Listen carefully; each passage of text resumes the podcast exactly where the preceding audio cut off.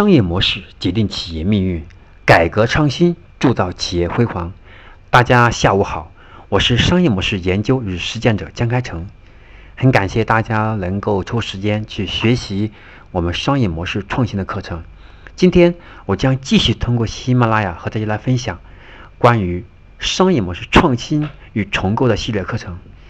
今天下午我将和大家分享的是第十五讲，主题是企业。高效组织结构的三种核心模式。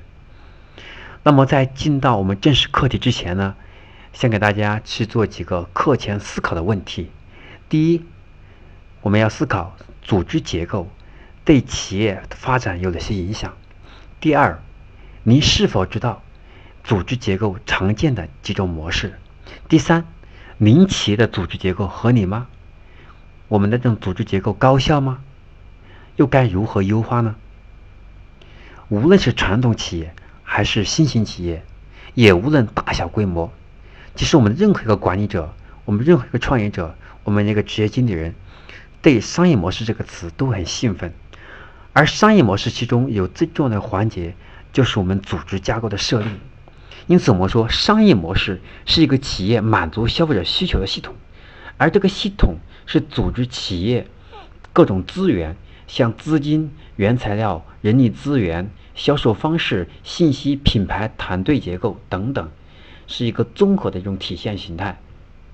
最终能够让我们企业有效的把我们现在的优势、资源、人力都集中起来，变成企业的核心竞争力。因此，进而能形成给消费者一个无法去抗拒的一种选择。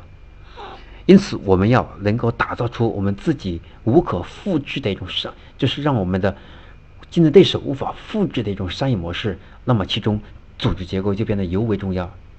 因此，我们经常说，商业模式其中最重要的组成部分之一，就是要具有高效的组织结构。我们经常说，一个好的、一个好的创始团队，一个好的一个企业，那么它的团队一定是、一定是无坚不摧的一种竞争力。和这个团队是非常融合的，是非常包容的，是非常具有融合性的，是非常具有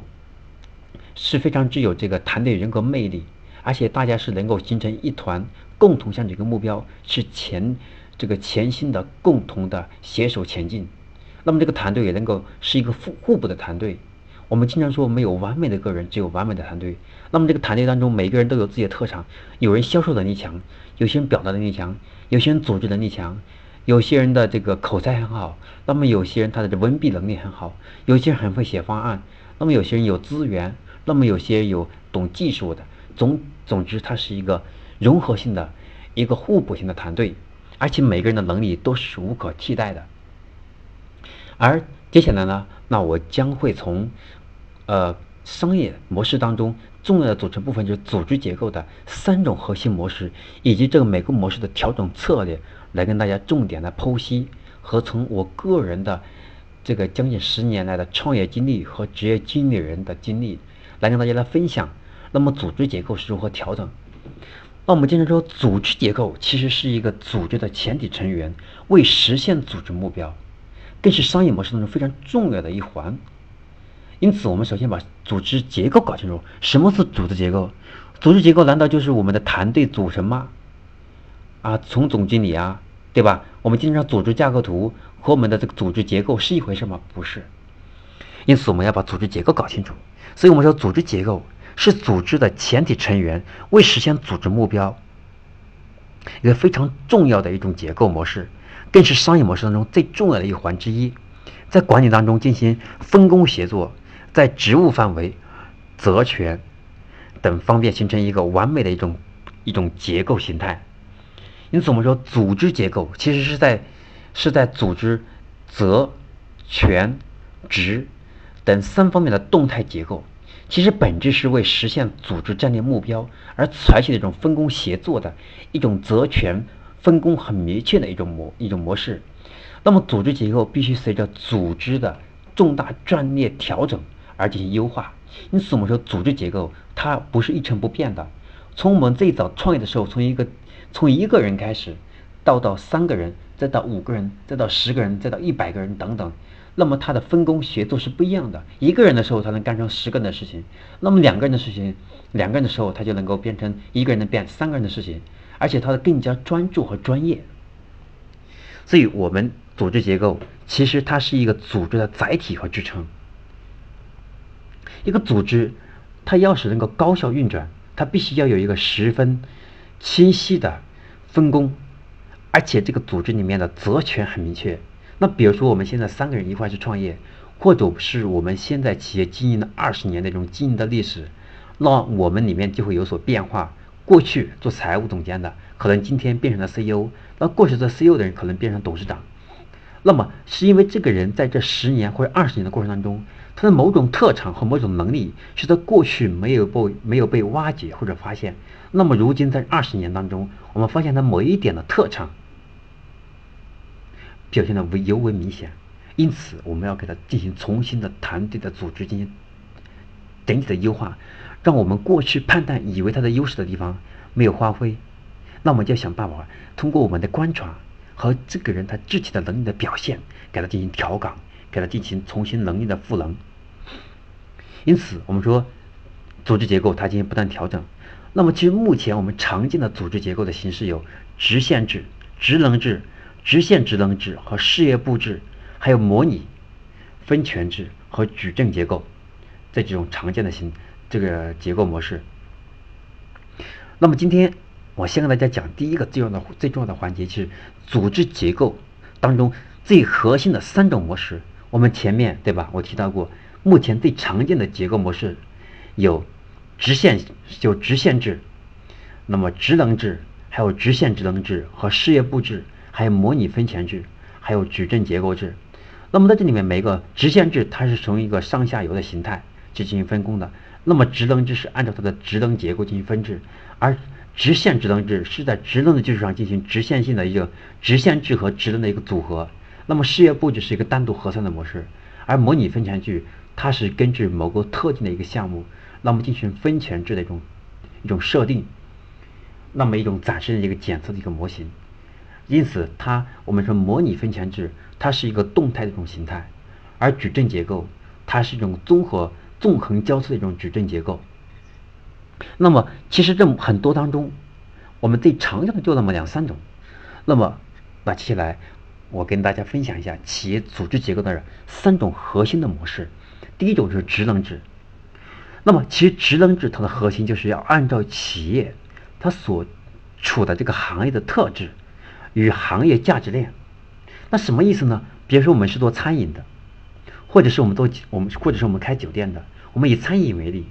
那么所谓的餐饮职能制呢，它就是按照用户的价值，比如说我们的这个，比如说我们采购部，我们的我们的这个我们的采购部，然后我们的这个这个我们的还有我们的后厨等等，它是按照用户的价值链，还有这个行业所处的特质进行细分。它是将企业运营分为若干职能，把这若干职能组成一个全新的部门，对吧？比如说，把餐饮这个大行业按照我们的经营结构，把它分为采购部、前厅经理啊，对吧？前厅啊、后厨啊，对吧？等等等等。那么就是按照我们这个行业所处的行业特质进行细分出来的一种职能结构。那么第二种是我们听说过阿巴阿米巴模式，其实阿阿米巴模式呢？其实就是我今天要讲到的是一种事业布置。所谓的事业布置，它是以区域或者产品或者客户类型为基础，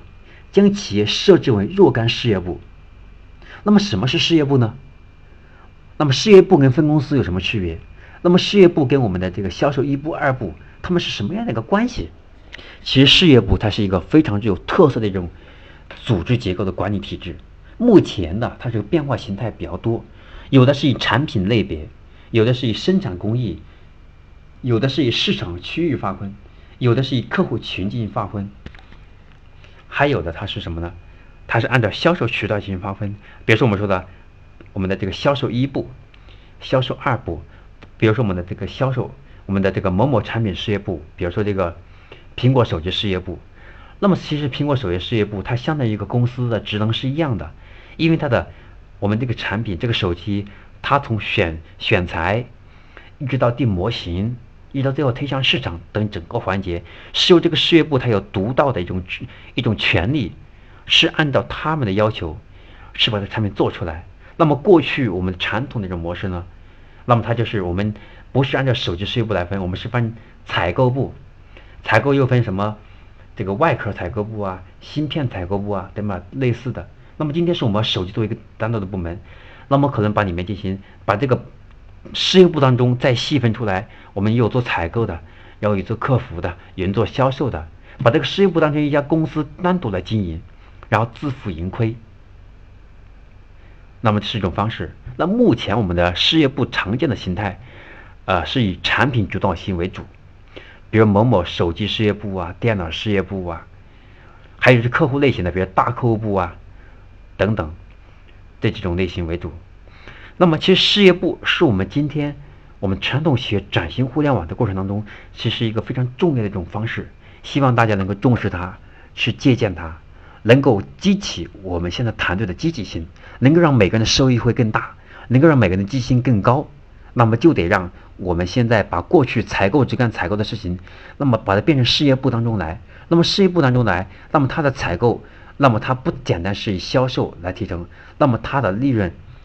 那么这个事业部当中的产生的利润，那么他是有参与分红权，这样的话他的积极性会更高，他不会把自己当一个采购，他会变成这个事业部的一个主人翁，他会认为他相当于一个是一个股东一样的角色，所以希望大家能够把这个呃这个这这个事业部啊把它搞清楚，为了方便大家呢，把事业布置啊，把这种模式把它。把这个组织结这个组织结构形态，让大家更好的理解透。那我会在这部分呢讲的深一点。其实呢，事业部它的核心呢还是以企业还是企业内对具有独立的产品或者市场或者独立的责任或者利益的部门实行分权管理这种组织结构。其实其最基本的组织方式是在总部领导下去设立多个事业部，那么各事业部实行严格的独立核算。并在内部经营管理上拥有自主权和独立权，那就是我们这个手机事业部，我们可以自己决定我们的产品的进价多少合理，我们产品的定价卖向市场的价格多少合理，我们的利润如何分配，我们自己完全自己独立独算盈亏，我们根据最后的盈利情况，我们进行分红，将每个人就是一个产品的主人了，就是一个事业部，就是一个公司的股东，是一模一样的权利。OK。那就是我们叫集中决策、分散分散经营，这就是我们说的这个类似于阿阿米巴这种事业布置。其实从纵向关系来看，按照集中集中这个集中政策和分散经营的原则来处理企业高层领导与事业部之间的关系，那么要实行事业部之间的关系，那么事业布置企业领导最高层，那就得脱离日常的行政事务，要集中研究和制定。企业发展的各种经营战略和经营方向，而把最大限度的管理权限把它放大到事业部，也就是我们是从整体的角度考虑公司的发展。那么事业部它是结合公司战略布局和战略规划，按照事业部他们的规划进行融合，去完成企业的战略目标，而且他们能够自负盈亏的给企业带来更好的利润。那么使他们能够依据企业的经营目标、政策和制度，完全自主经营。充分的发挥各自的积极性和主动性，能够获取积极性更高、利益更大。那么，呃，我们说这个高效的组织结构当中的第三种，那么就是矩阵型。那么矩阵型什么意思呢？它跟前面两者有什么关系？有什么区别？那么矩阵型它它主要适用于对分公司。或者是项目小组的特殊管理模式，那么其他最大的特点跟我们的前面我们提到的这个，跟前面我提到的职能制和事业部制，它们最大的区别在于它的特点就是叫商轨命令系统。所谓的商轨命令系统，就是它是有一个动态的一种矩阵结构。那么分公司的某一职能部门或者项目小组的成员，既要服从于分公司的领导。或者是项目小组的负责人，同时又要对集团领导的汇报，或者服从于原来所在部门的领导。就比如说，我们现在我们现在的采购部，我现在把某两个人调到销售部当中去。那么，首先承认一点，我们现在他的第一，他是我们采购部的人，但是现在我临时把他调到销售部去，目的是让他配合我们销售是更好的采购商品。这样，他目前呢，我们销售部这个月为了完成一千万的任务，那我们需要采购和销售更好的配合。因此，我就现在把这个采购部的这个负责人，或者是某一个成员，把他调到销售部去。所以，我所看到的是，那么他是在销售部和采购之间，是处于商轨的制度。那么，一方面他要遵守我们采购部的制度，另外一方面呢，他还要是配合我们销售是执行某项任务。这样，这叫矩阵制，它属于是一种能动型的一种状态，持一种这个。动态平衡的，处于一种这种一种这这个责权的一个动态平衡状态，它属于两个部门的一种商管制。因此，我们说矩阵制，它是为了改进直线职能纵向的、横向的一种联系它。那么缺乏，那么它的缺点是缺乏弹性的缺点，进而形成一种组织形态。那目前来看，这种组织结构的形式是形式是可以固定，但这个人是要变动的，他需要谁谁就来。任务完成后即可离开。比如说，我们现在这个销售，这个月完成了一千万，那么下个月我们就把它继续让这个人，采购部这个人回到采购部。等下一次我们再要搞大型的一个任务或者某项活动的时候，他又要回来支持我们。所以它是一个能动型的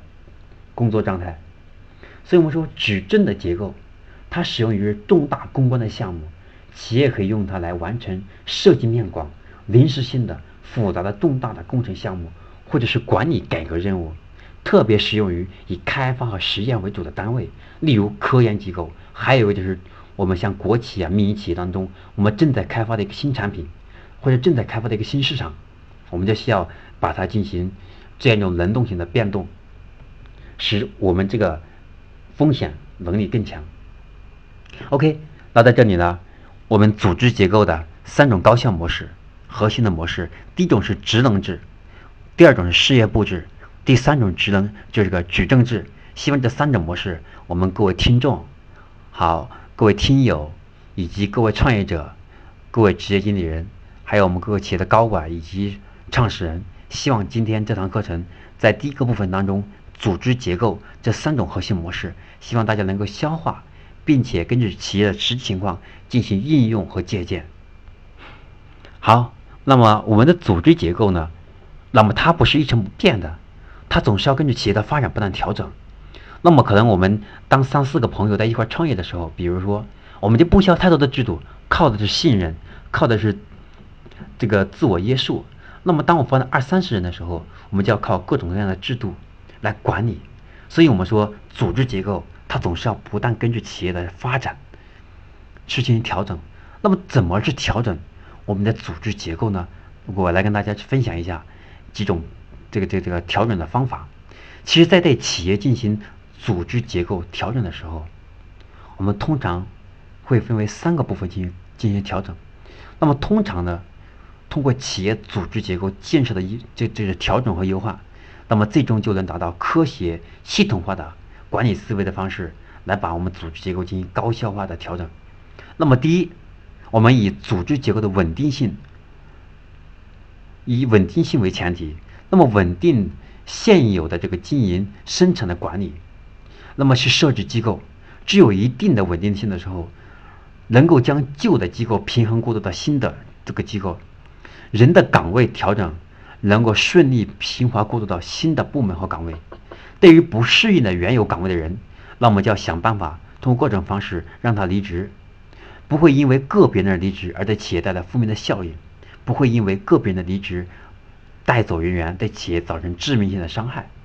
因此我们说，第一种我们我们调整的时候是以稳定性为主。那么稳定性为主，我们就先要把优秀和核心的人员把它进行梳理出来。就有一些人他是坚决不能动的，但有些人他是可以立即驱动。因此我们要以稳定性为主，我们就首先要，我们首先是要确定我们的我们的第一种调整方式，我们叫保守式。调整，也就是叫稳定式调整。我们要顺利过渡，把以前新的组织结构变得新的，变成这个从过去旧的制度变到新的制度当中，我们就要核心，把核心的技术、核心的管理层，把它先把它进行明确的定位，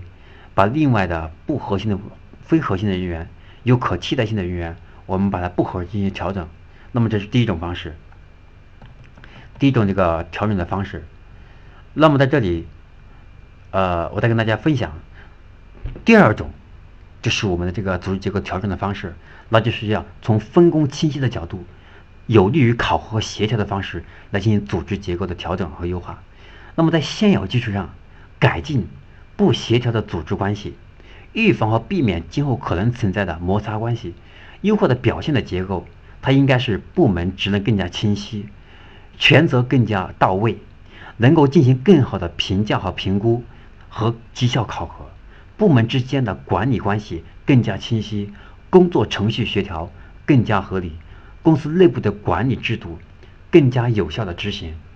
也就是第二个部，第一个部分我们强调稳定性的过渡，第二点我们强调是分工性和便于绩效考核。那么第三种呢，就是。部门和岗位之间的设置，以及人才匹配的结合方式的这种调整。那么，其实我们在优化和调整部门和岗位的同时，既既要不考虑现有，就既要不考虑现有人员，要综合考虑这个。我们不仅要考虑现有成员，还要考虑到未来的适合性的人才的标准。我们不能为了照顾人情关系，去设立人情部门或者岗位。同时就要结合考虑现有的人员的品行和企业发展他所具备的能力和潜能，我们要进行淘汰，末位淘汰制也好，进行考核制不合标不合标准的要淘汰。另外，在对在对这个品行进行保证的情况下，具有风险小的培养价值的前提下，我们要有意识的去将现有部门进行不合适的人进行调岗，然后合适的人进行合适的人进行进一步的这个晋升。还有，我们要每个部门，我们要有永远要百分之十左右的一个部门允许的百分之十左右的流动性，来保证这个部门是有活力。这是企业发展的时候我们需要考虑的三种模型，这个三种调整的模式。第一种保守是以稳定性为核心，第二种方式呢，就是以便于绩效管理和公司权权责更加分明的一种管理调整方式。第三种就是呢。第三种是以人才结构和人才培养为核心，去给员工去创造更好的一种发展空间和适合员工能够有效是发挥自己才能的一种一种这种这种这种这种这种这个的工作环境。这就是我们说关于我们组织结构调整的三种方式和三种策略。那么呢，分享到这里，那今天我和大家分享的关于。我们企业高效组织结构三种核心模式，以及调整这个组织结构的调整的策略和原则，我跟大家分享的，那就到这里。那么在这里特别的感谢大家能够认真倾听与及时分享。我们今天下午跟大家分享的，我今天下午跟大家分享的商业模式创新与重构的课程。那么关于我们今天下午我跟大家要分享的。关于商业模式创新的课程呢，就暂时告一段落。那么，这个我们的课程将于我们的课程将于啊这个周五下午五点半继续跟大家分享。那么在这里特别强调一下，为了方便大家更好的利用零碎的时间去学习，同时能保证自己能够更好的休息，因此通过后台的数据分析。那我发现，大部分的人呢都是利用上下班零碎的时间在听我们的课程。那呢，我将我们的课程原由原来每周三和周五晚间八点到十点之间的更新，调整为每周三和周周三和周五的下午五点半准时更新。别忘了五点半，下午五点半，每周三和周五下午五点半，每周三和周五。下午五点半准时更新，便于大家利用下班的时候在路上去学习。敬请大家实时关注、及时分享、及时学习。那么后后面我将继续结合自己多年的互联网创业经验和自己自做职业经理人的实战经验，以及整合知名企业家的资源，继续跟大家深度打磨出这套商业模式创新与重构的系列课程。来助力我们的传统企业、互联网创业者，还有这个我们企业高管、我们企业创始人，还有我们的新媒体的这种行业研究人员，去看透我们商业模式的本质，掌握商业模式的定位、思路、流程、关键点等细节，让商业模式像天网一样疏而不漏。那么，我也希望啊，大家能够跟我们进行友好的互动。如果大家想听什么，可以在底下留言，我会去结合大家的关注点，去调整我们的课程的一些细节，更好的给大家提供优质的内容，及时给大家分享。在这里再次强调，我们的课程更新时间将由原来每周三和周五晚间八点到十点之间的更新，调整为每周三和周五下午的五点半准时更新。目的就是便于大家利用下班的时间。在路上去学习，然后呢，也希望大家能够利用下班时间去学习并分享，让我们一起共同成长。以我个人的多年的创业经历和自己的研究，以自己的个人之浅见，能够帮助大家把商业模式更好的消化，用在未来企业的管理上和我们企业商业模式创新上。那么。我这套模式将继续去不断深度优化，也希望大家能够继续的去关注和支持及分享，我们一起共同成长。好，那我今天下午要分享的关于商业模式创新和成功的课程就到这里结束。我们我们周五下午五点半，我们相约喜马拉雅，我继续和大家分享我们商业模式的这个相关的课程。我们下次，我们下次课程再见。